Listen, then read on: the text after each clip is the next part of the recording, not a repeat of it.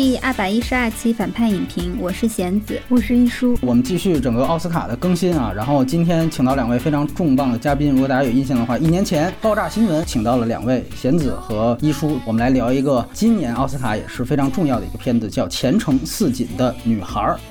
闲话少叙，呢，我们就直接来说这个影片信息啊。它拿到了今年奥斯卡五项大奖的提名：最佳影片、最佳导演、最佳女主角、最佳原创剧本和最佳剪辑奖。其中原创剧本奖，它在前哨站编剧工会那边已经拿到了原创剧本奖这个奖项，所以它很有可能最后跟艾伦·索金有一个争夺这个奖项的拿奖可能。其他四个奖项，这个拿奖几率都没那么大。这个电影的北美分级是 R 级，片尾没有彩蛋，格式是二 D 数字彩色电影，然后它的国别当然是美国出。出品方呢是环球影业联合旗下的焦点影业来进行发行的，然后同时还有一个独立厂牌叫电影国度，它有一个联系是一五年在美国斯坦福大学发生了一个性侵案，性侵犯的名字叫做布洛克特纳，他呢曾经在当时被称为前程似锦的男孩。所以呢，导演呢也是根据这个案件，然后有了一个对应的名字。然后这个片子的制片人除了导演跟主演之外呢，还有一位大家非常熟悉的就是小丑女马格特罗比。导演跟编剧，他其实原来也是干过演员的，这是他的导演长篇处女作《艾莫拉尔德》。芬内尔，她呢不仅是一位白人女性，而且呢这是她第一次执导长篇电影，就拿到了奥斯卡最佳导演奖提名，这应该也是奥斯卡历史上的第一次啊！而且她和赵婷等于成为了这届奥斯卡当中两位入围导演奖这个奖项的女性。然后她的主演，这个要值得说一下，就是这次拿到影后提名的凯瑞·穆里根。最早我印象当中就是从大概十年前的成长教育到中间，她还演了像了不起的盖茨比等等，更早以前还有演过傲慢与偏见等等啊。算是一个原来就非常非常成功的演员，他这次凭借这个角色拿到了影后的提名。然后除此之外呢，其中一位女性的演员叫做艾丽森·布里，她是弗兰兰的弟妹啊。我们又知道这个弗兰兰呢，她之前也是因为 Me Too 的运动呢，受到了一些这个指控，所以现在也是销声匿迹了。听说好像导演在选角上有意的进行了这样的一个编排，有人这么猜测啊。其次呢，还有一些比较有名的一个配角演员，其中一位男性要特别说一下，这就是在初代蜘蛛侠当中饰演章鱼博士的阿尔弗雷德。莫里纳，他呢和刚才提到的主演凯瑞·穆里根一起主演了《成长教育》片子当中呢，还有一位算是男一号吧，博伯汉。这位呢，他其实之前演了很多的独立作品，其中包括了像《大病》这样的，也是奥斯卡曾经提名的片子。摄影呢是一个男性摄影师，叫做本雅明·科尔内提克。他之前呢也是给几部独立的片子来长镜，像包括《野兽》《啊雨季来临前》。配乐呢是来自《驯龙高手》的配乐，叫做安东尼·威尔斯。整个这个电影呢，它实际上真正的上映是在去年的一月二十五。号的圣丹斯电影节，然后随后在去年的圣诞节档期和《神奇女侠一九八四》是一个档期，在美国大规模的公开放映。最终呢，它获得的票房呢，一共是有六百三十三万美元，这是北美的票房啊，因为它本质上是一个 R 级片嘛，所以还是相对影响它的开画影院的数量。然后在全球大概拿到了一千二百五十一万美元，这就是整个影片的信息。接下来呢，还是会插播最后录制的打分环节。一书要不然先来，我给。六分吧。我其实与其推荐人群，我我非常的好奇，就是这样的片子，男性朋友们会主动的看吗？会抗拒或者说会被冒犯吗？包括我们上一次聊爆炸新闻，我我都有这个这个好奇。我们在国内看到这个片子，我们所身处的一个文化环境，对性别议题的认知，其实是跟那个环境非常脱节的。如果我们国内现在的公共讨论环境，我甚至可能不是说它有错误的性别观念。而是他还没有性别观念，就是他依然没有思考过性别有没有问题或者问题在哪里。不如也反问一下您，如果您抛开影评人的专业度，就是仅仅作为一个就是不要那么动用理性思考的。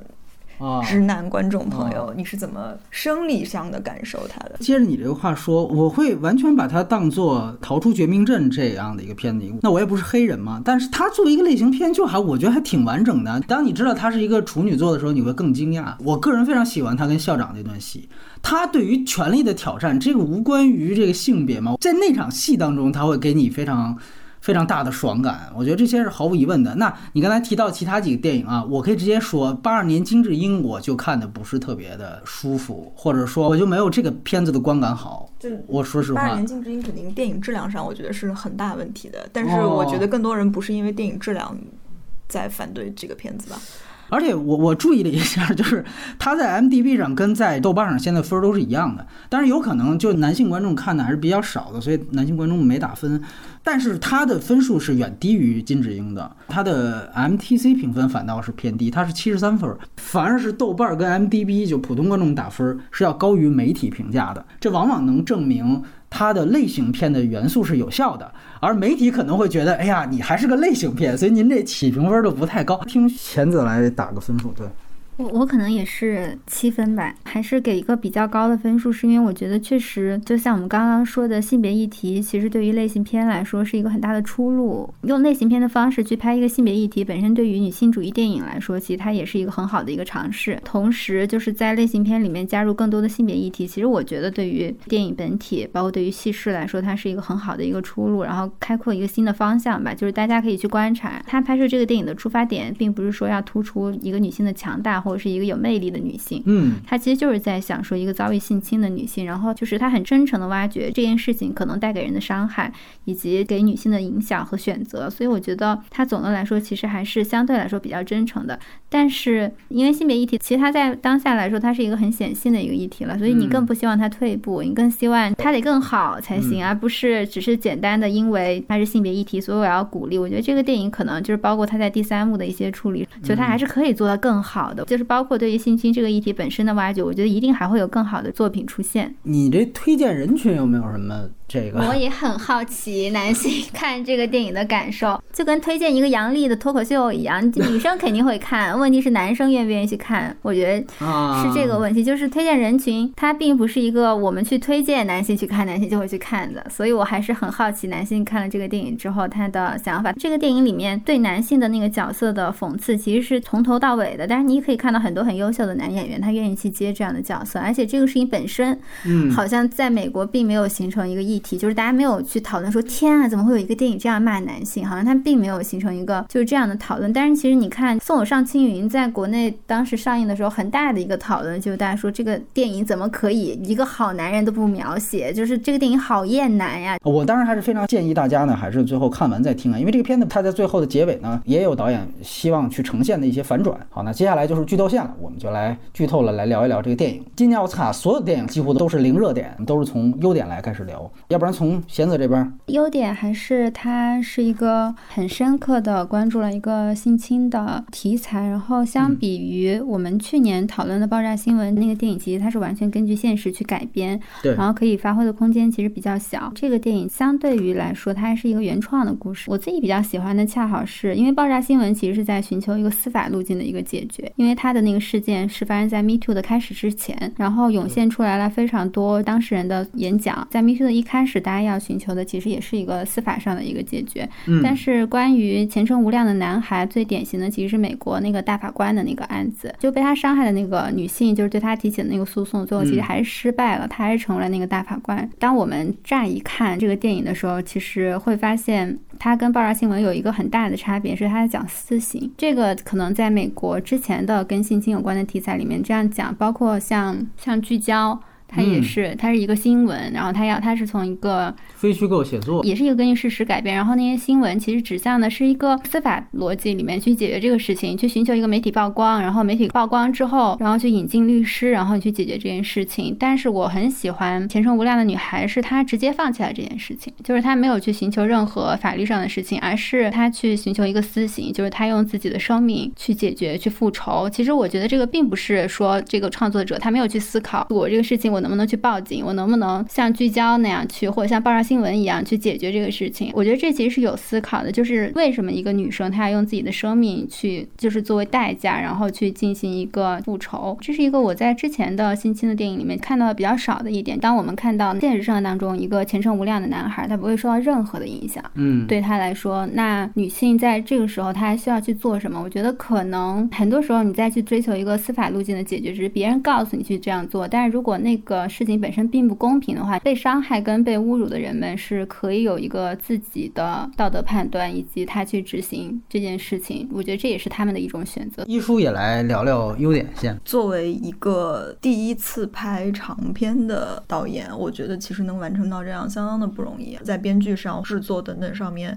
其实是比较简练的。他在这个简练的基础上，他能保证自己在第一次制作的时候，他这些东西都高度的可控，效率非常高。另一个点可能在于带有类型风格，同时要兼具作者自己，包括里面还要夹杂着一个非常公共面向的这样社会表达的，这三者都在，其实算是一个相当高的整合，就是里面既有各种类型的杂糅，而且保持了我觉得算是他个人的一些风格，然后也有一些很不一样的新颖的社会那个层面的表达，整体的在类型或者市场上的完成度，你如果从这个视角来看的话，我觉得其实是非常的难得的。然后包括我觉得可能它的在类型的结合和对类型的创新上，我觉得这个应该也是有可以去聊的地方，因为其实可能就是女性复仇也是一个可能在八九十年代就兴起过，然后后来又就是从 B 级片里面就这个随着时代的这个发展逐渐暗淡的一个一个题材。然后那这两年可能确实它有一个新的崛起，但同时我觉得跟八九十年代的那种女性复仇内容形式上都发生了很多的偏移。但我觉得它里面保留了一些就是来自，我觉得甚至在脏丁说女性也可以算是一种题材嘛，女性女性复仇，然后悬疑，然后包括它章节上面的一些玩法，我觉得这些还都是比较有效的。可能我觉得跟导演他之前的他自己在表演，然后包括在规格很高的剧且特色很明显的剧里面的这种之前的编剧经验，我觉得应该也有关系。其实我也是这么想，整个电影给我的一个最大亮点，我觉得其实类似于最早看《逃出绝命镇》的那样的一个亮点，就是当时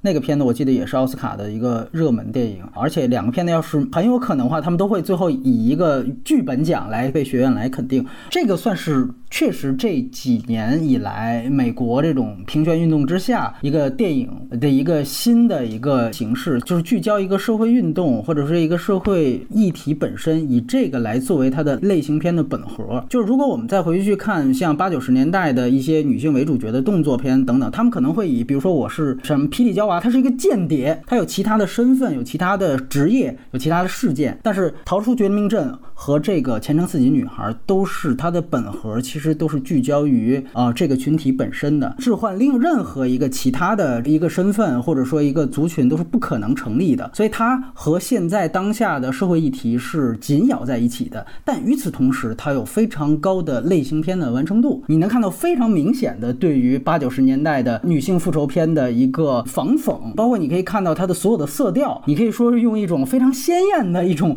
滤镜，然后去展现，包括你看到它的它的片名展现出来的，包括它那个章。回体那个字全都是粉红色的，那些全都像原来最早你在昆汀电影当中看到他对于早期动作片的那种仿讽一样，他用这样的一种仿讽方式，哎，他用的非常熟练，把这个东西放进他整个电影的一个类型片框架内。其实他从开场建立的这个人物到最后。的整个类型片的完成，包括它的节奏，也确实都相对来说完成度比较高。这跟《逃出绝命镇》出来一样，我要没记错，《逃出绝命镇》应该是乔丹皮尔，也是长篇处女作。第一部片子出来之后就有这么高的结合性。反倒我会想，如果从议题角度来讲，它其实还有一个相对来说比较有意思的多义性，或者说能够跳脱出 B 级片的东西，就是你会发现它这里面有很多多重解读的符号空间在啊。比如说我举个例子，它最呃明确的一个希望达成。的一个点就是说，她其实是在把女主角就这样一个复仇的女性，把她给圣像化。她其实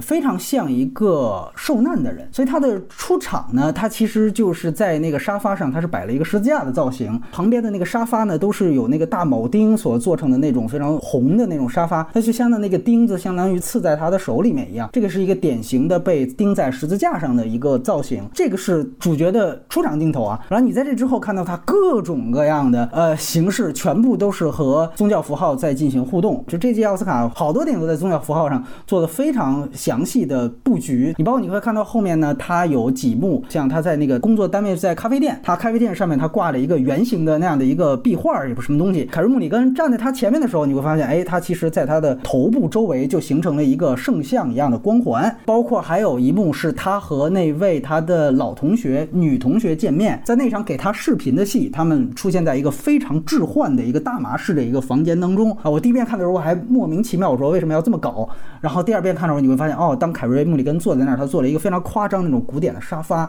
那个沙发的两翼其实就是天使的翅膀。然后还有呢，包括像在这个他跟章鱼博士的那场对峙，哎，那场我觉得还很有意思。开始他本来是想要去雇人打这个章鱼博士，但是发现他其实非常虔诚和懊悔的说自己确实已经都睡不着觉了，非常神奇的就突然一下子抓住他的手，然后就问他你能不能原谅我？然后最后电影给了一个远景，你会发现这其实是一个告解的这样的一个场景。然后女主角说：“我原谅你了。”某种程度上就是在说我宽恕你了。再加上到最后他的这一场最关键的复仇戏，也是他呃丧命的这一场戏。那他先开始是把男主角也是绑在了床上，好多人说这是一个祭坛，他确实也是对应着一个。呃，宗教的一个仪式，那么他在这个宗教仪式上，就是用自己的生命，然后来进完成这个复仇，所以最后其实是一个仪式化的死亡场景。所以从他的出场。再到他的结束，整个的宗教暗示系统非常强。那我们对比它到底和它仿讽的八十年代的 B 级片有什么不同的话，我觉得就是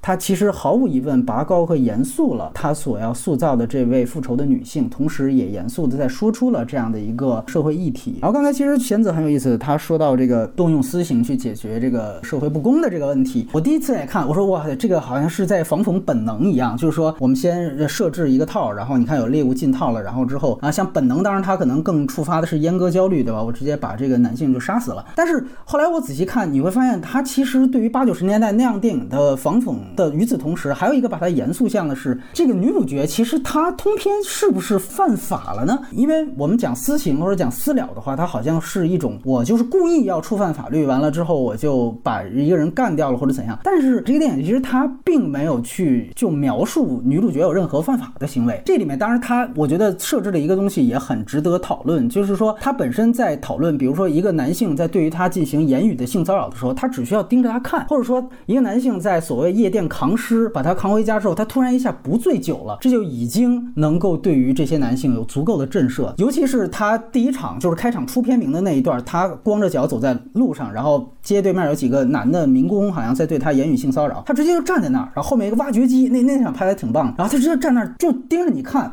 完了，几个人自己就怂了。从这个导演的整个剧本的文本来解读来讲，他没有也不需要做出任何的犯法的行为，所以他看似是一个原来八九十年代那种 B 级片呢。我是通过一个这种方式去复仇，但实际上他这个界限结合上现在的这样一个社会议题，我觉得他结合的是非常有意思，非常值得讨论的。而且我这次在看，他要面对复仇的对象吧，是有两个女性的。他跟校长的那场对峙，我其实非常喜欢。那场对话应该是他先把他的女儿给好像绑架了，其实也没有，没有犯法。完了之后，他佯装的我我说他跟那个什么几个孩子在一个房间里面。我之所以觉得非常棒的一点是，你会看到整个校长室的这场布景，它背后悬挂的是一堆这种应该是他们校学校特别有名的名人啊，有级别的。哎，对，全都是男性。然后他那个椅子也是一个。特别高的，你会发现他们两个的这个地位就不对等。其实女主角她在这场戏，她反抗的就是权力。她在揭露出我把你女儿。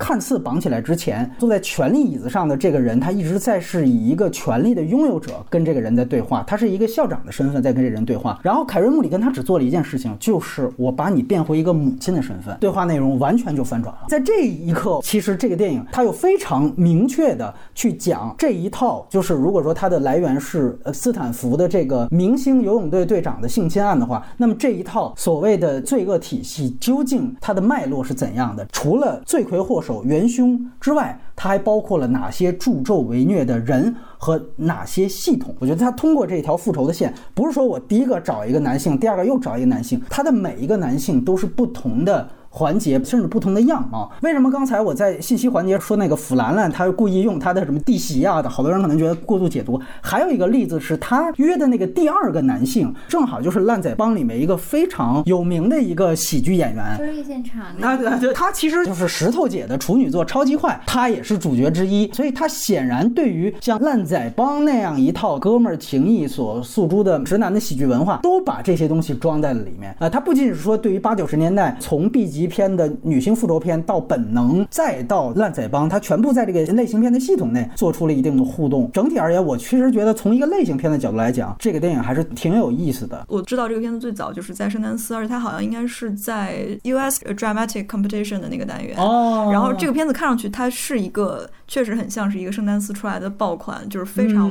北美半独立电影那个气质的片子。对对对。但其实导演是一个伦敦人，之前的创作轨迹全部都在英国的文化圈进行，而且就其实大家应该很多人应该看过这个导演，他就是《王冠》里面最新的一季演卡米拉的那个女生。嗯。然后以及他是《杀死伊夫》的编编剧。就因为我觉得这个八九十年代的文化传统，包括整个 Me Too，在虽然这个好莱坞是席卷全球的，但是我觉得应该是在北美的这个市场，包括奥斯卡的这个体系里面，和在英国或者是欧陆这个范围，似乎大家的反应和文化范围是不太一样的。但我觉得他应该是做了一个略有些跨文化，或者说就是他非常成功的去把握到了这个。北美文化圈对这个事情恰到好处接受的一个度，他们这两个国家对这事儿，它具体的文化区别在哪儿都看待的区别。因为我觉得这些文化事件的直接战场都在美国，就是他们事件的原点，然后包括可能就是这些类型的传统，我觉得都应该在美国或者说在好莱坞体系里面是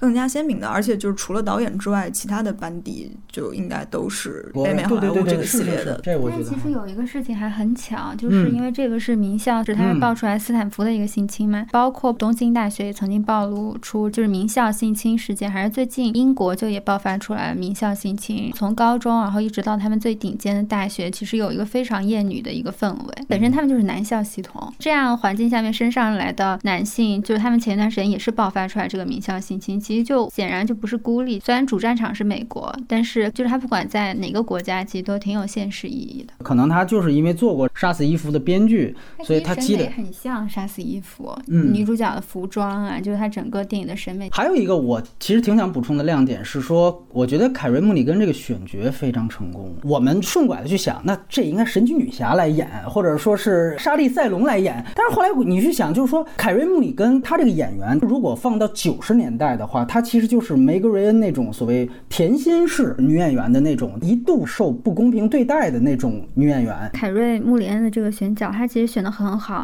就是你在看。前半段的时候，其实你会有一个感觉，就是她其实没有那么漂亮，就她其实已经是一个三十多岁的女演员了。就是这个角色就好像是那个男生，包括对她念念不忘，然后就是包括她。就是在前面跟那几个很快出现那些男性表现出来一个很大的吸引力，大家都在说你多么的美，但是其实你在看那个演员的时候，你觉得好像他不是那小妞，他不是小刘丁，他没有那么好看。所以我刚刚在想，盖尔加朵若去，可能他对那些男性的说服力，你看那个镜头的时候，你就会明白。但是她是完全没有办法出现，就是这个女主角，她完全就不应该是一个看起来就很有力量的女性，而反而是凯瑞穆里恩那样，就是她时时刻刻都表现出来一个很憔悴，然后其实是一个没有力量的女性。是的，就是跟比如说像《暴杰梨花》里面朱迪福。斯特的那个形象，她完全不一样。包括就哪怕跟像《硬糖》里面的那个，就是那些形象，就是其实我觉得这个对于这个电影想表达的东西来说，其实是很重要的。就是她其实没有讲一个成功的复仇，她讲的是一个很失败的复仇。他用了自己的生命作为代价，就是这个你相对于像《暴击梨花》那样的电影，就是我成功的在法庭上面我去赢了，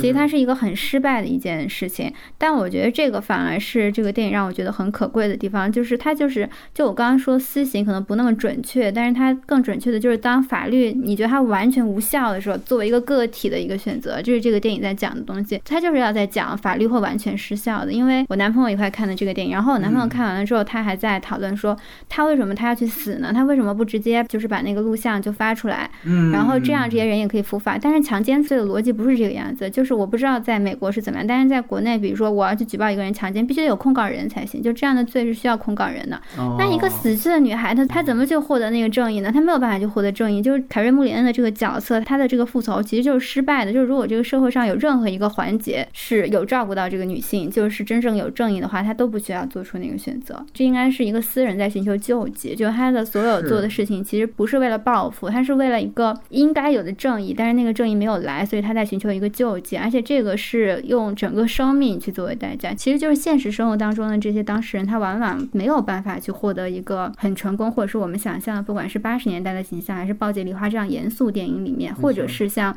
爆炸新闻》，就是就是毕竟还是非常有权利的女主播，就是那些白人金发女主播，莎莉赛隆，一个可以跟川普唱擂台戏的一个主播，就是大部分的女生其实她是凯利穆林的这个处境，她没有那么有力量，然后现实生活就是没有办法给她我们之前看到电影里面的那些成功，然后其实她实际上她可能就是她要付出一个生命的一个代价，她在整个报复的过程当中，她就是她不断的被磨损，然后被现实打击，然后她去做这个事情，她就是用了一个看起来很软弱的一个荧幕形象，然后是一个很受伤害的一个荧幕形象，就是这样一个女演员，在电影里面你看到她的时候，你就你觉得她是憔悴的，就是你身边的一个女生，你会觉得她就是一个被伤害的一个对象，就是当你真正的去接触到性侵的那些议题的时候，你会发现很多时候你看到不是爽剧，就爆炸新闻确实是真实的，还有包括《暴杰梨花》这样的电影，归根结底它其实是让女性感到非常的有力量。神奇女侠，神奇女侠，好像女性为了性侵，然后你去起诉，然后你去追求正义的过程，好像一定是一个自我赋权，就是会让女性更强大、更 power 的一个过程。但是其实我就是很喜欢《情深远大女孩》的这个，就是那个东西可能不会给你带来什么真正的，就它不会让你变得更强、更有力量，它也不会让你真正的取得胜利。你可能要付出生命的代价，然后去找到一个非常基本的一个公正，而且还对，就是为了你的朋友，然后就是付出一个生命的代价。就你怎么看这个事儿都是不划算的，你怎么看这个事情，它都不是一个让女性感到更赋权的。他就是非常坦诚的去讲了女性在这个过程当中会遭遇的伤害，她很坦诚的去暴露了所有的这一切，然后去讲这个事情可能并不会给当事人一个真正好的一个结果。我其实觉得这是一个就是对于性侵议题，起码我在就是看到美国电影里面，我觉得它是一个很好的一个表现，就是他愿意去展示一个软弱、痛苦、一个失败的一个形象，然后愿意去告诉他，就是你可能最后没有办法获得一个真正所谓的普世的一个正义。嗯，因为他最后其实没有为强奸付出代价，他付出代价的是他真的杀人了。我觉得这其实是一个对于性侵这个议题的一个很深刻的讨论，就是当你讨论这个议题的时候，你没有办法跟女性说你只永远都会赢，你可能就是会失去所有，然后最后再做一个在外人看来就是在一个传统的价值观看来完全不划划算的一个买卖。但是这个就是现状，这个就是女性可能会面对的。其实我觉得她这个还挺好的，这点我觉得说的非常对，而且尤其你从她这个个人的角度去出发，我这里面非常喜欢的一对配角是她的父母，她其实像任何人的父母一样，非常盼着自己的女儿能够回归一个正常生活。所以最后你看，她带着她男朋友第一次吃完饭，然后她爸爸跟她非常害羞的有一段对话，他说我非常想念妮娜，但与此同时我们也非常想念你能回来。你就都会发现这个他爸妈天天早上坐在那儿颅内有多少个日夜去想着他女儿能不能回来，所以到那儿的时候，这一幕给予了他后面回不来一个巨大的一个剧情张力，在我看来，所以最后他有一个非常扎心的一幕是在于，当我们都知道他已经都被毁尸灭迹之后，这个警察去到了他们家，他的父母在跟警察说他有可能去哪儿，在那个时候，你知道又一对父母失去了他们的孩子，这个情感力度就像刚才玄子说的，就不再是一个爽片的维度了，这是一个非常沉重的主题，你不得不抛给观众去面对。我也非常喜欢在他已经死之后，他整段对于警察审案的这个处理。那个男性的警官又去了他的前男友的医院，她男朋友所谓那个非常邪恶的表现，一点不惊讶啊，那当然是一个共谋关系。但是你你会发现，他再一次点出来了，就是这个警官他的态度，你会看出，在美国那个系统里面，这个医生他确实拥有比较高的社会地位，所以警察去医院那儿问话都非常的客气。但另外一方面来讲，其实那就是一个男人跟男人之间的对话，他就说，哎，私下里我跟你说吧，看他们父母啊也说这女的好像脑子有点问题，他是不是他可能会就那意思自杀呀？男主角马上就借坡下驴，哎，对我觉得他有可能自己伤害自己。行了，那这案子就这么结了吧。他在表达这个悲剧的社会系统的各个角色、各个环节在发生了什么事情，这一直延伸到了女主角死之后。另外一点就是主角他是一个很憔悴的样子，因为他其实描述的就是我们经常在那。那个夜店文化看的那个叫捡尸，就是这个动作，并不是因为性感或者怎么样。就像贤子刚才说，他其实强调的更多的是力量感的悬殊，他能更好的解释为什么凯瑞穆里根只要不装醉了，只要盯着你看了，为什么男的就就慌了？原因是因为他对这个力量感突然均衡的这个事情根本就没有心理准备。其实本质上是权力跟力量的不对等。会被性骚扰的女性也不是像盖尔加朵那样很漂亮的女性，而且包括就是可以把在主张自己的权益走到最后的，其实也不是盖尔加朵那样看起来更有力量的女性。可能一个很软弱的女性，她在这个社会就看起来很软弱，或者说很平凡的女孩，她在这个社会也会受到伤害，但她也有可能是那个走到最后、坚持到最后的那个人。就因为我们从最早的我们说这种女性形象，我们都会说，那当然是异形里面的西格尼韦弗，然后刚才玄子提到的朱迪福斯特，完了再加上卡梅隆电影里面的琳达汉密尔顿，后来延伸到莎莉赛隆和盖尔加朵，这都都是一个一个女英雄嘛。她最后如果是一个成功复仇的爽片儿，可能不会有现在这么高的口碑度。我觉得就是在于她最后那个手铐，而且她其实是设计好了她自己的死亡。她在那个换护士装的时候，她把后备箱一扣，把车钥匙直接就扔了，所以你就会知道她知道这是一条不归路。这个情感脉络你在去梳理的时候也非常完整。她其实中间想放弃复仇了，或者说就想 OK，我已经找到了一个看起来对我还不不错的男孩，我就可以回归正常了。他发现他回不去的，其实显然是那个手机，就是说他非常希望、渴望的去寻求复仇，以至于我们都知道他第一个复仇的助纣为虐的人嘛，她其实是一位女性，就是应该是他原来的同学。我觉得很有意思，可以讨论导演的表达。如果不是他主动找到这个女性，其实找到她都没关系，然后还给这个女性把她灌醉，然后吓唬了她一下，让这个女性认识到自己确实有错，然后也完成了一种告解。如果要没有这一一系列动作的话，这个女性也不会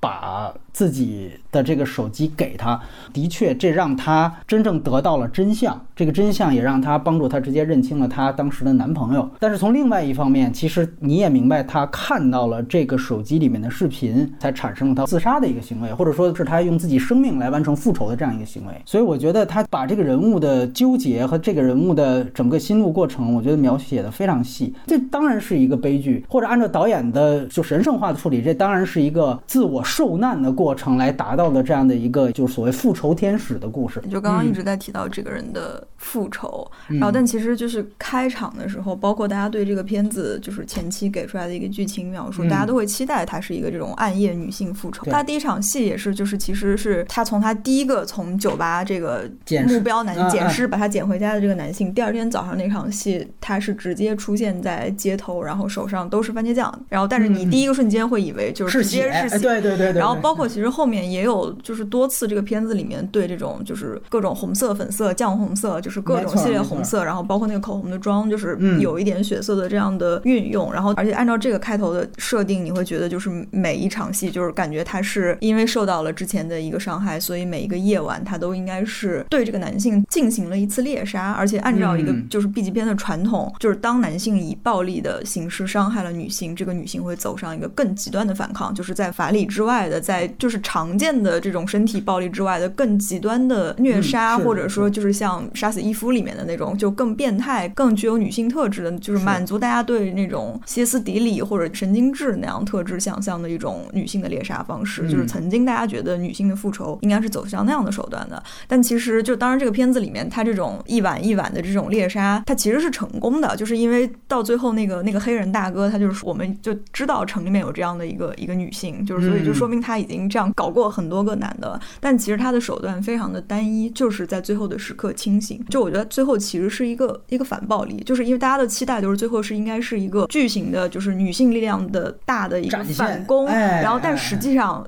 我觉得它是，但它是完全反向的，就是通过一个巨大的牺牲来呈现一个女性可以有多大的力量来去复仇。但之前的每一次这种小型的胜利成功，我觉得又是跟这个结局一个非常妙的对位。这个清醒不是说酒醉和清醒，而是你的脑力。你当你从一个被男性物化成就是在酒吧里一块行尸走肉，然后你清醒的那一瞬间，你重新变回了一个人。当然，这个不是一个就是单靠女性睁眼说 I'm sober 能完成的，这个包括了就是对方如何。看你的时候，他意识到这个的转变，这个的对位就是做的非常之巧妙，把握好了那个度。包括最早说到 Get Out，就是其实一直都说恐怖片或者说类型片能给社会议题的讨论提供一个更自由的维度，因为在类型片和恐怖片里面，你可以把一些问题的场景简化或者说极端化，这样能让讨论更有效。但它很明显，这两年的很多不管是做女性或者是做做种种的片子，也很容易陷入到就是我们把口号喊得非常的流畅，这个逻辑非常通畅，大家都知道这是对的，但实际上他最后会在现实的呼应里面又重新陷入到一个一个无解的境界。当然，你不能说这个片子就给一个解法，大家不可能都靠这种自我牺牲来去发生一些改变。但是我觉得他意识到了是有一些现实的边界，他尽量去顾及到这些现实的边界，就是说不是说啊女性要觉醒，然后我们就能觉醒了，就是没有那么一个简单的口号式的处理。他这里面唯一一场跟男性的对峙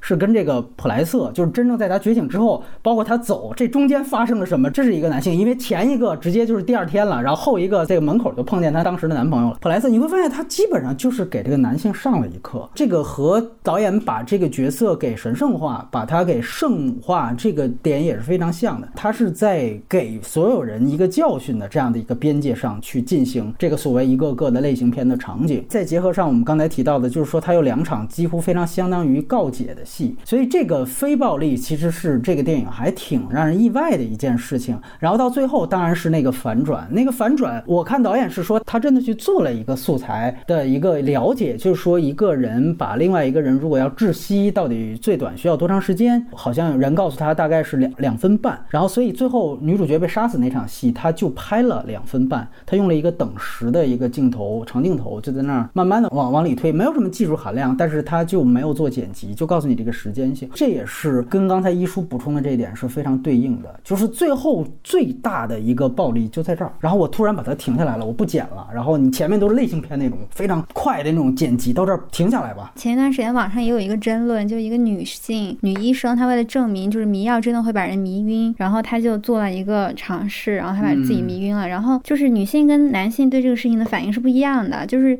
女网友看到之后都会说啊是真的，这个好可怕呀，然后男网友看到第一个事情就说这个人又在打拳，然后说这个医生把这种禁药偷出来，什么你肯定会被医院处分，你在捅一个大篓子什么什么的，然后包括对于迷药这个事情也是一样，因为其实大家都知道酒店里面有就是有很多捡尸的事情啊，就是肯定是有那种口服的药什么的会让女性失去意识的，但是好像很多男大 V 对这种事情的科普就是科普说哦没有迷药。迷药是假的，不会有蒙汗药这个东西什么的，就大家完全在讨论不同的东西。就是这个女导演她愿意去花两分半钟的时间去展示，两分半钟真的就是可以把一个女人的生命伤害掉。我觉得这其实是很真诚的。就是包括为什么她在那几次，她只要清醒了，那些男性就会被吓到。包括那个就你刚刚说那个车里面那，就后面是铲车，她只是去看那些男性，那些男性都会觉得很震。就他那些男性就是当时就慌了嘛，他的那个表现其实就是慌了。其实就是男性从来没有到一个，就是他没有审视过，就这个。电影包括捡尸，捡尸是一个特别典型的物化女性的，就是完全没有把女性当做一个主体的一个存在。就是如果你要做到这个歧视，做到这个程度，就你去这样去强奸一个失去意识的女性，就是因为你没有把她当人在看。就是当你没有把她当人在看的时候，你自己人对自己主体性的感受是无限膨胀的。你们觉得自己是上帝，就是失去意识的女性是不会凝视自己的，就不会凝视你的。这个是男性很多时候在这个社会上的感受。所以当女主角只是很简单去凝视他们的时候，男性就会很慌张的。其实。这个就是为什么杨笠说那么普通又那么自信会触犯到那么多人，因为男性从来没有一天他会想到我打开电视我会看到一个女人在评价我。那一瞬间，就是我觉得那个特别逗，就是他看那些男性，然后他他后面其实是一个车嘛，就挖掘机啊，挖掘机，然后在那动，然后那些男性突然慌了，其实就是当男性发现自己在会被凝视的时候，当他发现自己不是一个主体，他发现自己是一个被审视的客体的时候，对那个感觉就是一个挖掘机在你面前那个感觉，就是人，嗯，对于挖掘机来说是很渺小的，就是那个时候男性也会感受，就是他就会慌。掉，就是性的暴力是一种最，就是所有性别歧视里面最深的一种性别歧视，就是相对于比如说就业歧视啊、教育歧视，就是这种性骚扰。那你要就是能够这样去歧视别人的人的心理，其实我觉得他没有把对方当做一个人类在看。当他发现对方是一个人类的时候，他已经非常吃惊了。你结合上最后这个电影唯一出现的一个暴力，实际上是男性施展的暴力。但是你会发现那两分半当中，导演给出的非常明确，这个男性是出于极大的恐惧，他非常懦弱，所以他才用了两。两分半的时间，他特别怕这个女性能够活过来，所以他用了这样的一个两分半的时间。如果他有一个对位的话，就是说男性使用了暴力来最后去做这样的一个事情。但是在这之前，如果这个女主角她没有做出任何暴力的行为的话，其实你会发现就也不需要。对，当男性就是发现女性让自己的主体性地位受到挑战的时候，他们会觉得这个是一个非常暴力的事情。这个对于他们的人生命来说就已经足够暴力了，因为他们之前没有这样的感受。嗯，还有一个很好的细节就是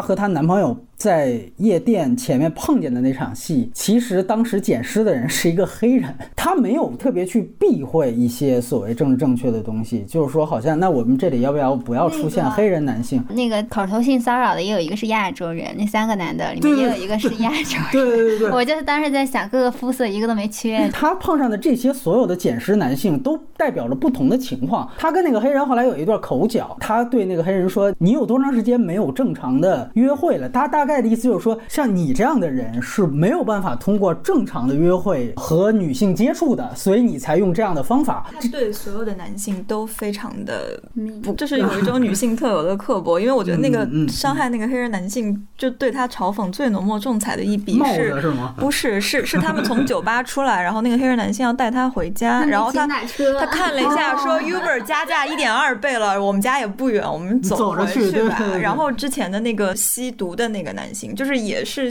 非常像一个妈宝男，其实唯一一个金光闪闪的男性，也就只有中途出现的这个交往的这个男主角，这个男朋友。然后玄子刚刚说那个凝视，就其实我觉得这个导演有一个非常恶趣味的点，就是开场的在酒吧的那个那场戏里面，他开场拍酒吧里面跳舞的人，他只拍了男的，对对对，而且他是用了一般好莱坞经典拍酒吧里面热舞女性的方式去拍，然后他拍的就是男性的肥胖扭动的身躯，然后这种。非常笨拙的舞姿，然后这个西装扣子、这个衬衫扣子都要被撑开的那种，就是那个大腹便便的样子。我觉得这个镜头就是导演下场嘛，先带你们看看，我们来凝视一下男性。然后同时，我觉得就是里面的所有男性，就会包括说最后那个两分半钟就是闷死了这个卡利穆连的戏，就是你会发现其实男性没有什么力量在他的这个呈现里面，所有男性都是很脆弱的，就是要么妈宝，要么心疼 Uber 车费，要么就是怕老婆或者是怎么样，就他都非常的脆弱。都非常的渺小，就可悲而可笑，就是他就会在里面埋一些这样细细的笔触来嘲讽他们。有一句话就是，当你把一个男人放在女人的位置上，他就会成为一个女人。其实这个电影里面很多，他之前包括他所有的复仇，就他其实也找了女性嘛，就他找了女校长跟他女同学，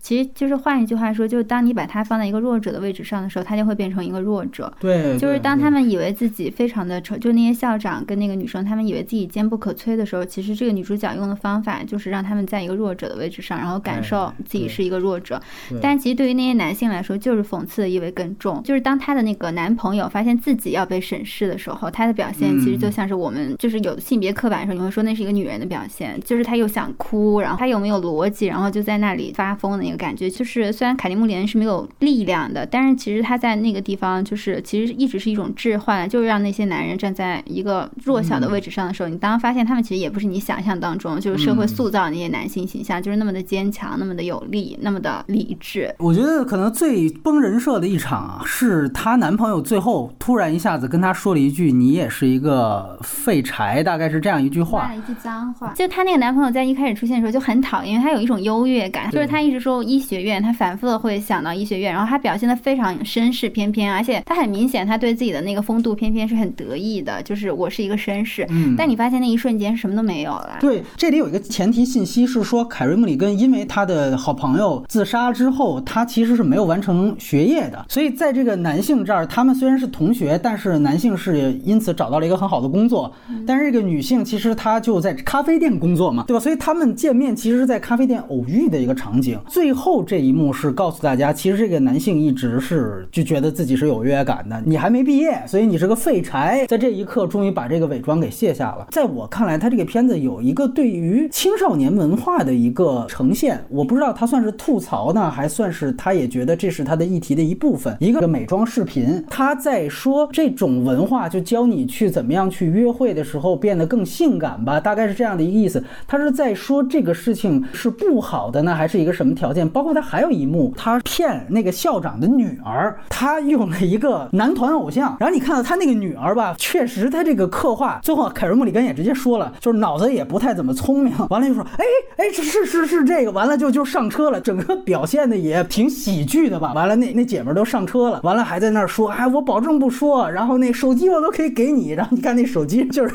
那个男团的那个什么手机壳。然后最后特别跟校长对话就是说，哎，你最好给他打一电话，因为我估计你女儿还在那儿等呢。好像你看到这个导演他对于整个青少年文化和现在这种流行的网络视频啊，就这一些新潮东西，好像是有一种种不满的情况在。我不知道两位是怎么怎么看待这个美妆视频和刚才这一段。对，一书青少年那个，我我没有觉得他在那边有什么过多的引申，因为其实这个点在其他地方基本上是没有得到回应的。呼应的，对。然后口红那个点，我觉得就是一开始他说要画一个 blow job makeup 那个，我觉得我还没有看的时候没有意识到这一点啊啊！你不知道他是导演本人哈？我觉得这个挺有趣的，但我觉得这个你与其他跟他说是就是跟青少年或者年轻化的这个文化有关联，我觉得不如说是整个互联网的这样的一个大的舆论环境或者说传播方式，它极大的助推了那个东西的本质，其实是你在教导一个女性如何失去你的个体性，然后让你去取悦一个男性，而且就是已经是在一个非常具体的性行为的动作里面了，你依然要去用一个化妆的方式来模仿，或者说让那个过程变得更燃情，或者是怎么样？就是我觉得这个可能是一个闲笔的描写，但我觉得这两个可能都不是这个影片，就是他特别想想要去 make a stand 的那个点。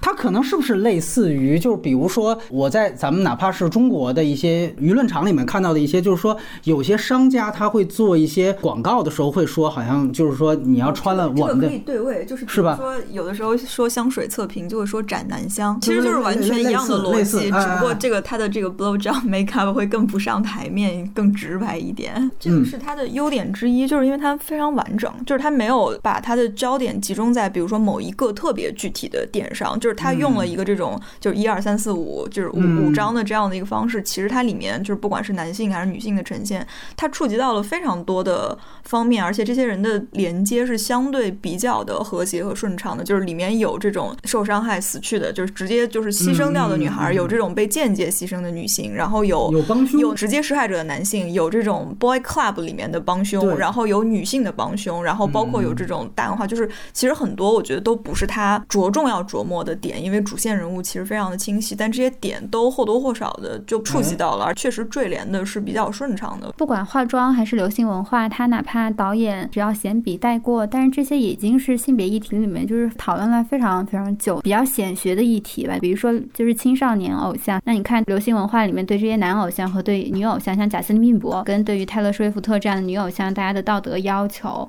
以及他们在这个当中遭受的厌女的那个感觉，其实完全不一样的。就泰勒·施威夫特特别，就是他说过，就是我写过几个我的男朋友。但所有的那些男歌手都在写自己的前女友，只有我自己一个人在舆论场上被认为是一个荡妇，被认为是一个有心计的蛇蝎女性。就是包括你看当年布兰妮，她其实就是就是贾斯汀·比伯，就是就是他不管是吸毒还是什么，他总可以回到舆论场，然后他总可以用结婚这样的方式，就让大家重新就是接受他，然后重新变得很主流。就我觉得其实这些他不需要导演用一个很很详细的一个笔墨去刻画一个情节，但他只要把这个抛出来，其实就是有这个。意识的观众或者怎么样，他都会去反思。就是我觉得他这个电影比较好的是，就他虽然是一个讲性侵的一个电影，嗯，但是他其实真正的那个性侵的受害者，其实在这个电影一开始就死掉了。他这个电影里面没有呈现一个真正的一个性侵的受害者。嗯，就还是说像《暴杰梨花》跟《爆炸新闻》这样的电影，就这样的电影，就是他在给观众讲一个故事，就讲一个性侵的受害者怎么去解决了自己的这个问题。就我有的时候会觉得，嗯，其实不是性侵的受害者需要去解决这些问题，是那些观众他们自己。内心需要去解决这个问题，就否则他们没有办法去面对自己的道德位置。就是当大家看到一个得到解决的性侵受害者，跟你看到一个已经死去，就是没有办法得到解决的性侵受害者，前者是告诉你一个社会问题是可以得到解决的，然后后者是告诉你一个社会问题是没有得到解决的。就是观众在这个时候面对，就是不管是你内心的道德质问的那个程度，其实非常不一样的。就很多时候我们在看嗯《暴杰梨花》或者是嗯《爆炸新闻》这样电影的时候，我们其实是想跟受害者去进行对话，然后。去看到他们可以得到抚慰，就是这个社会上其他人还可以为他们做一些什么。但是很多时候，就是这个想法其实为了自己了，因为受害者的真正的经历其实不被我们了解，然后也。就是离我们其实就是那么的遥远。就是很多时候就是不是受害者要好起来，是我们需要他们好起来。就是包括受害者为什么要去进入到司法系统，并不是因为他们进入到司法系统就可以得到正义，因为正义本身就是存在的，而是这个社会需要他们进入司法系统，然后才可以就是当他们得到司法系统的认可的时候，然后这个社会才愿意去给予他们这种正义。就很多时候受害者的状态跟受害者的努力，我们希望看到他们做的事情，其实并不是对他们自己真正的去好，而是可能是为了让旁观者就是让他们的道德压力得到缓解。但是这个电影其实我觉得他说的比较好，就是他一开始这个事情就已经死掉了，就是他没有给观众任何一个弥补的可能。从他的死到他女朋友的死，其实在不断的受到伤害，就是性别暴力在给女性的这个伤害，并不是说可以轻易的就被挽救的。凯瑞·穆里恩是唯一一个知道这一切是不可能的，所以他也选择了死亡，就是他没有给任何一个机会去弥补这个性的伤害。这个角色他是最知道他朋友所受到的伤害不可能弥补的，嗯，所以他自己也选择了去死亡。其实他，我觉得他的这个死亡。并不是单纯的只是结尾去设置一个反转，就是让女性用自己用一个献祭的方式去复仇，而是就是她是最深刻的知道她朋友遭遇的伤害是没有办法通过任何方式去挽回的。她让真正的性侵受害者在这个电影的一开始已经死去了，反而让性侵受害者的处境这个事情变得没有办法回避。很多时候我们希望性侵受害者活着，但是就像我们看林奕涵一样，对，是在减轻我我们自己的道德愧疚，但是没有任何人会知道，就包括我们希望。性侵的受害者去维权、去报复、去获得我们认为的正义，是因为我们需要这个社会告诉我们，他尚且是正义的。但是，我觉得卡利姆里根是他是非常清楚这一切对他的朋友来说其实是于事无补的。我们一起都来谈谈，你觉得这个电影如果有不足在哪儿？你这样的片子，我觉得某种程度上也来自于它类型或者说是题材上面的一个限制。就是我看它的时候，也是因为刚刚说它的优点，就是它能够在这些方面都做到一个很好的度的把握和这个就是各个维度的平衡。但这个同时会成为一个缺点。你作为一个类型片来说，其实它的类很多类型的这种元素的表达和运用和拼贴是受到了一些现实思辨的。的制约的，我觉得就是，比如说，如果单从类型的角度，可能它真的走向一个爽片，会在类型上面有更多的探索和突破。但它收住了那个度，它没有说我只需要在类型，在就是这种观看愉悦的程度上去挑战就好了，而是它收回了很多现实讨论的部分。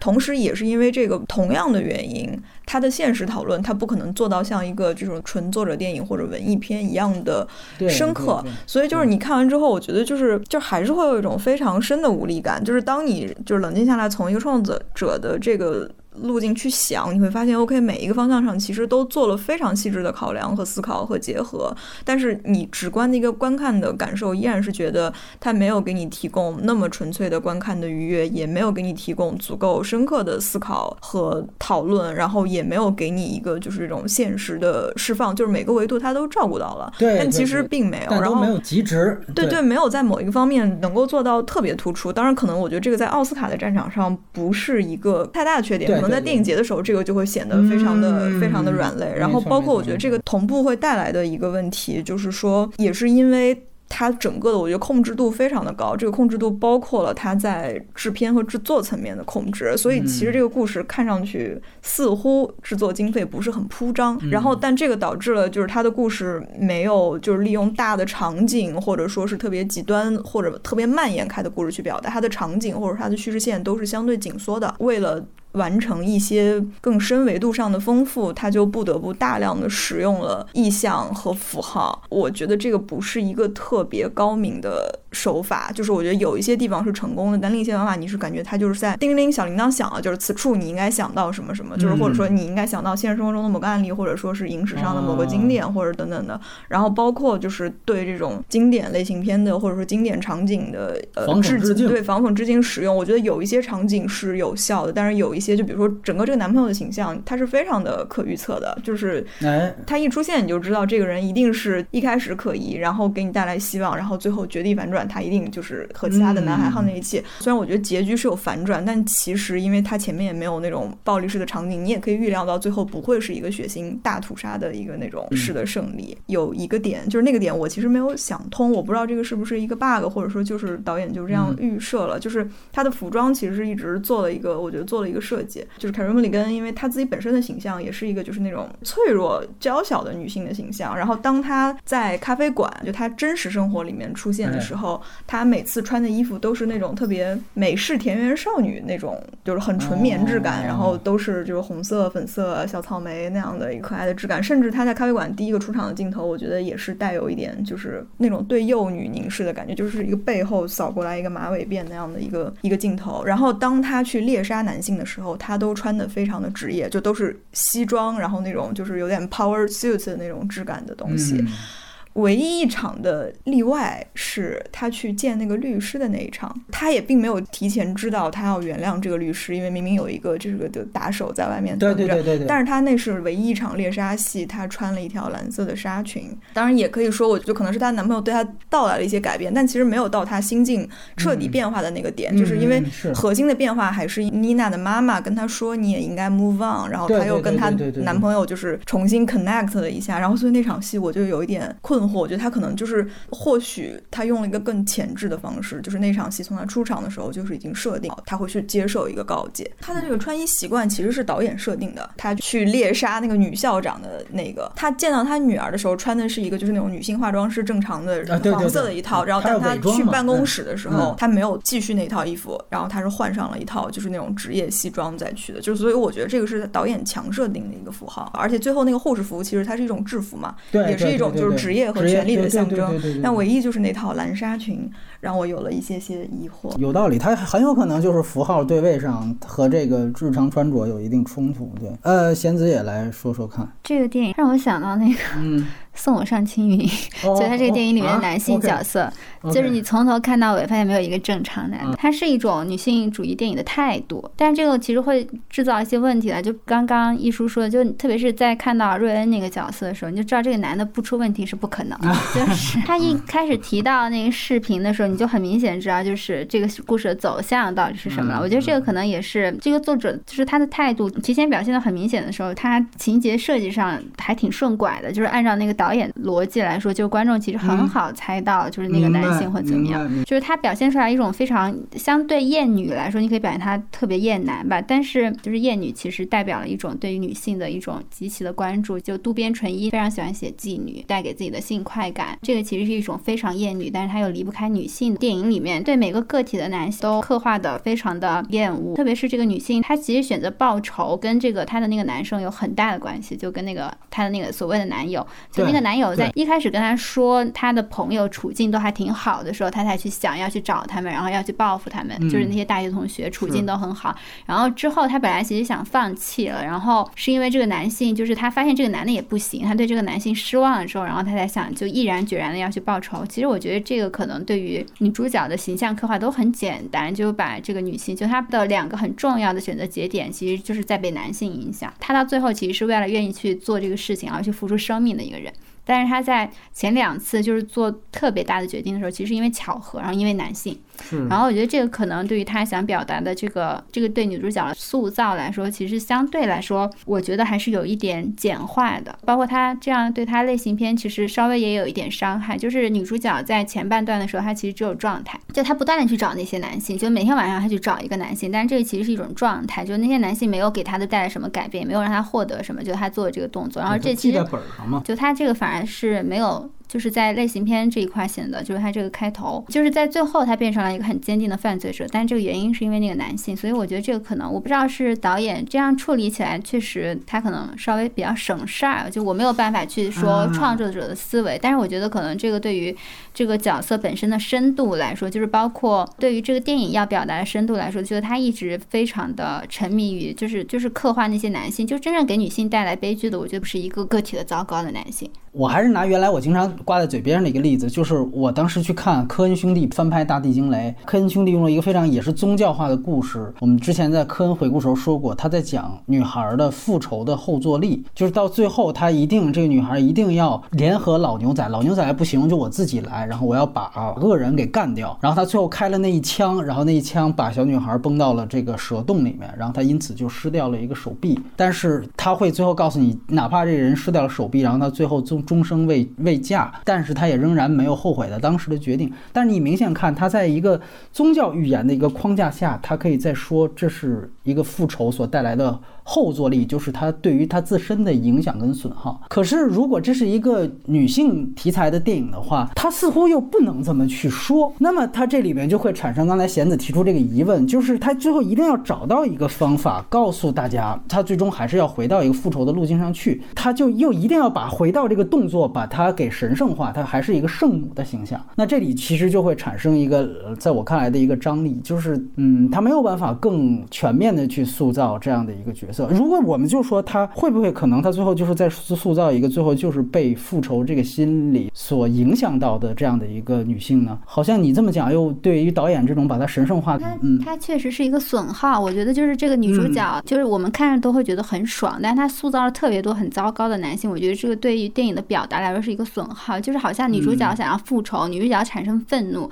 女主角对生活产生绝望，都是因为她看到的一个一个个体的男性很糟糕。嗯，但是这个毫无疑问是。对性侵议题的一个损耗，就是事情没有那么简单。我有一个感觉，就是就是在女性题材的表达当中，把目光放的太多，放到男性里面，本身对于性别题材来说，它就是一个损耗。就看时时刻刻这样的电影，男没有多少男性，他依然是一个非常深刻的女性女性电影。对对对对对对。时时刻刻里面，沃尔夫为什么感到痛苦？她的老公也很好，因为她没有一个一个女性写作的房间，这个让她感到痛苦，然后让她选择去死。掉她，但这个电影里面她是。放了太多笔触在男性有多糟糕，所以女性怎样？我觉得这是一个损耗，就是就是对一个顺拐，而且它不是事情的真实原因。我觉得这跟一叔刚才提到这个缺点是可以结合起来看。他因为就是要类型片化，时时刻刻那这谁 多少人看，对不对？那走节展路线的，那我这就得来一个，就希望还是能更多人看嘛。他走一个逃出绝命镇的这么一个方式，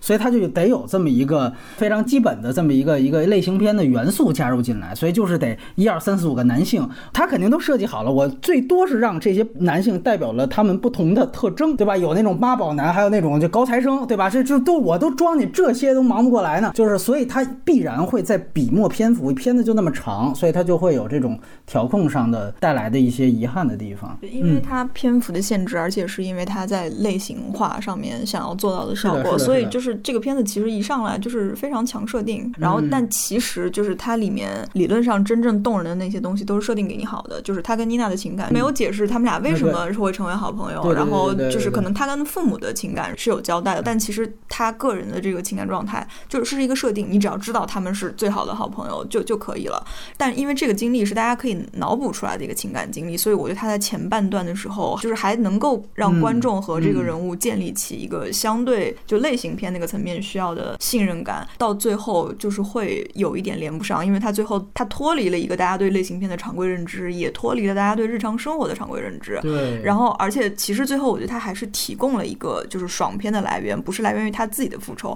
而是来源于最后在婚礼上警察出现，一个个把人带走和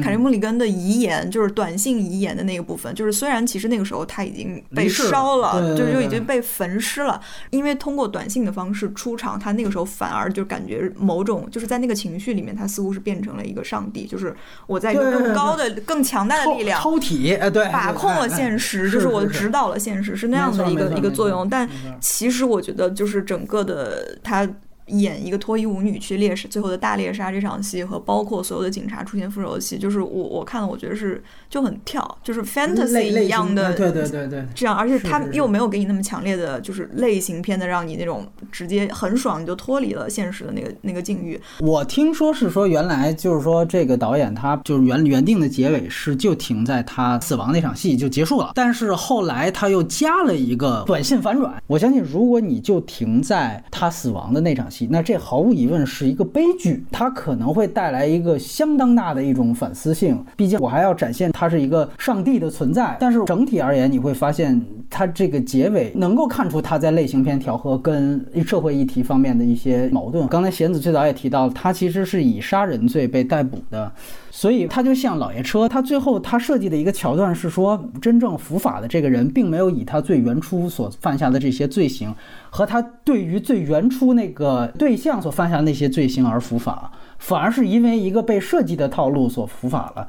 这个事情呢，在这个电影当中，它究竟是一份遗憾，还是一个积极一面？你看他那个定时短信。它其实还是一个表情包，但它本身也是杀死伊芙的编剧嘛。包括杀死伊芙，我觉得他还是挺有幽默感的。就是包括在这个电影里面，凯瑞穆里恩前面，就是我们虽然说他整体死亡肯定是一个强设定，就一开始就想好的一个反转，就所有的情节都要往那个地方扑。但是其实他在很多时候，包括他跟咖啡店的那个老板表现出来的那个友谊，就是他生命当中其实也有很多很轻快的部分，而且他本身也是一个有幽默感的形象。就我觉得可能最后也是一个选择，要不要把女性拍成一个彻头彻尾。的一个悲剧，最后那个结尾的设定，可能类似这样题材的影片，最后其实都会陷入一个焦虑，因为大家可能在创作的初端想去找的一个点，就是说我最后要呈现一个女性力量，然后呢，可能一个特别简单和易得的方法，就是告诉大家，OK，女性你们也可以拿起手枪去当一个暗夜杀手，就是你是在利用，就是你你可以用一些就是更跳脱常规的方式去取得男性所拥有的绝对力量，然后但我觉得现在就大家不满足于这样一个简单的答案，因为你不可能让所有受到伤害的女人去。提刀复仇，然后但大家那想找到就是女性一定我们就是都大家会知道女性会有一种新的力量是不同于男性社会建立的那个权力系统和力量系统的，但这个力量是什么？大家可能就是会找不到这个答案。就是我觉得导演应该在某一些场景设置里面，他是想就尝试在逼近那个答案。比如说在前面醉酒捡尸的戏，那个力量是来自于清醒，就是你对男性的清清醒和对视，然后。在最后那一场戏里面，某种意义上，你可以说就是女性的某种，就是那个牺牲的力量是非常强大的。但这个东西不能够被非常明确的给出来作为一个答案，就是你不能下一个结论说女性的力量是就是对牺牲的容忍，或者说牺牲的意愿，就是这个这个太过丧气和悲观了。然后我觉得可能可以对比的一个。片子也是这种，就是名义上看上去是这种女性复仇类型片，就是《砍人快乐》，就是非常男性化的这种壮汉连环杀手和一个这种这种学校的里面的高中女生交换身体，然后他们就是一。如何要在一个雨夜之前交换回来的这样，然后他预告片里面就剪了很多，我觉得是在暗示，就是当这个男性被换到身体，换到一个高中生，然后他被那种就是高中啦啦队那种文化所折磨、所伤害，然后就是会有一些可能就是女性友谊的部分，然后对他造成了创伤。就是我觉得那个片子好像就是要走走到一种就是去探讨，比如说女性友谊的那种就是柔软的力量，去尝试去定义。但是结果这个片子最后的。结局，因为它是一个砍杀片，所以它最后不可避免的走向了一个肉搏的斗争。那最后这场戏就是落到了这个男性有蛋蛋，男性就特别踹一脚，然后这就是他的弱点。然后我当时就特别的失望。然后我觉得这个片子就是属于它的方向真的有在前进和进行下去，但是这个答案到底是什么？就缺点可能就是他牺牲了很多东西想逼近这个答案，但是其实就可能这个答案似乎也就是不可能逼近出来，但他做的那些牺牲就有点令人。可惜就是他在观看的愉悦度或者说探讨的深度上所放弃掉的那些东西，但另一个维度上来说，我觉得这个比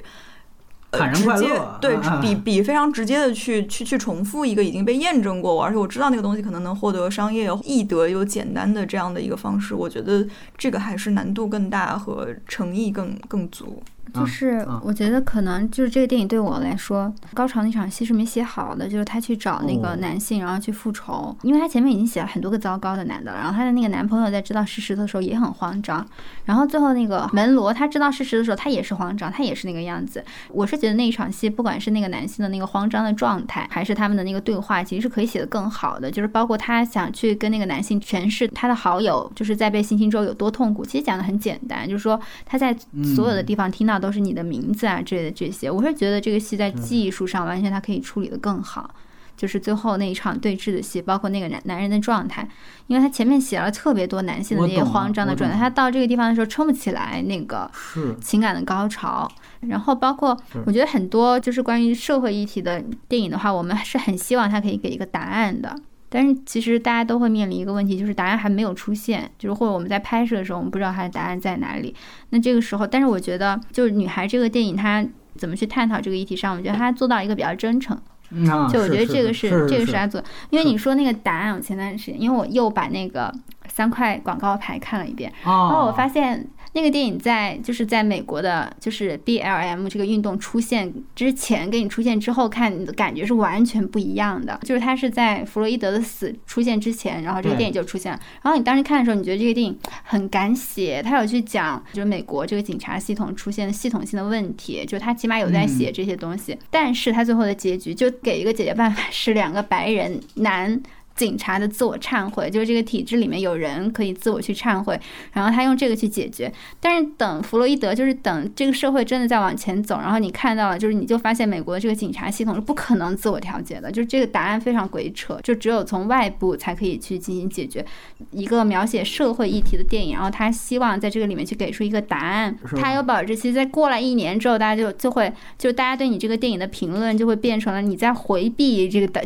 警察的系统性的问题。而是在用个体的和解去解决这种根本就没有办法达到和解，制造了非常多悲剧的系统性问题。那你这个答案是不是一个有问题的答案呢？虽然你这个电影在编剧技巧上已经做到完美了。所以你你的意思就是说，回到前程似锦女孩，你觉得她给不了答案，可能也是是。我觉得她挺真诚的。可能性别是类型片的一个新出路，就是它是一个女性主义的电影，然后这个就让它对于所有的类型就是顺理成章的是一个反套路，因为之前不会有人用这个出发去去讲这些报复仇的电影，但它这个电影其实就是它不像之前的。很多八十年代那些电影，我是从一还是从女性的力量去出发，我去讲这个复仇的电影，它直接是从我从性侵去出发，所以我觉得它天然的就是一个反类型的，因为之前的电影的性别议题，它其实做不到这个地方。我最后我抛一个问题啊，因为你们俩已经都聊到了在中国出现这样一个电影怎么样，就一说可能对电影上游接触比较多哈，你觉得中国有出现这种类型的可能性？我挺难想象的。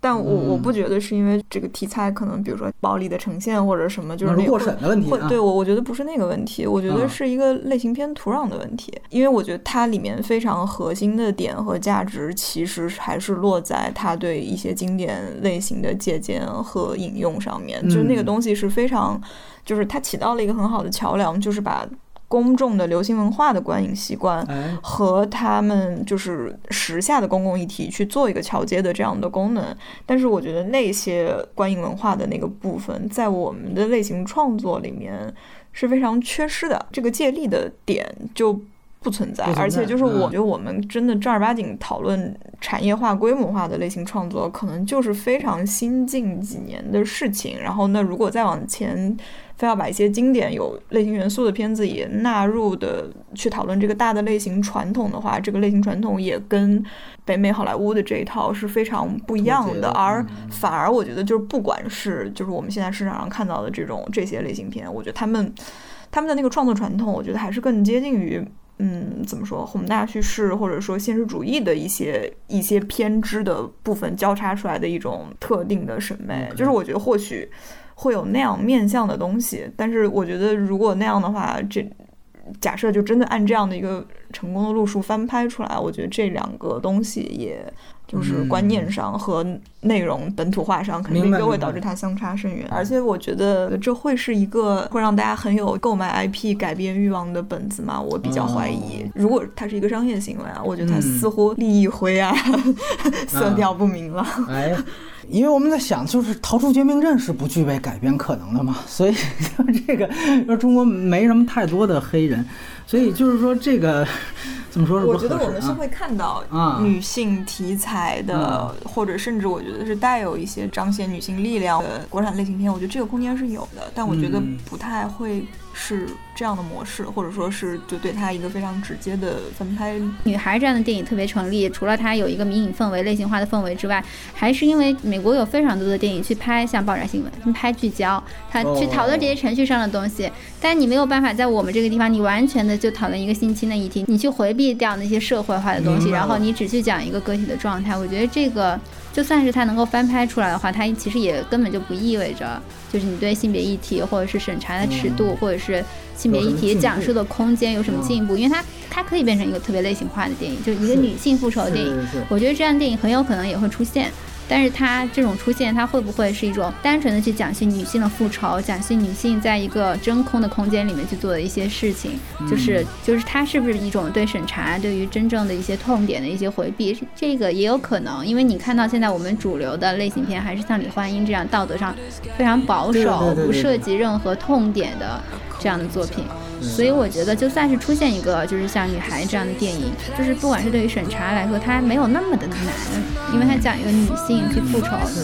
男性复仇的电影也有很多呀。对，但是可能对于我们来说，难的是出现嗯其他类型，像爆炸性或者是三个三个。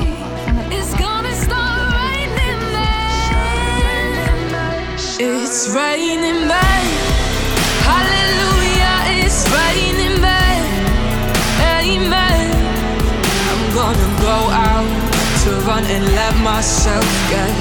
absolutely soaking.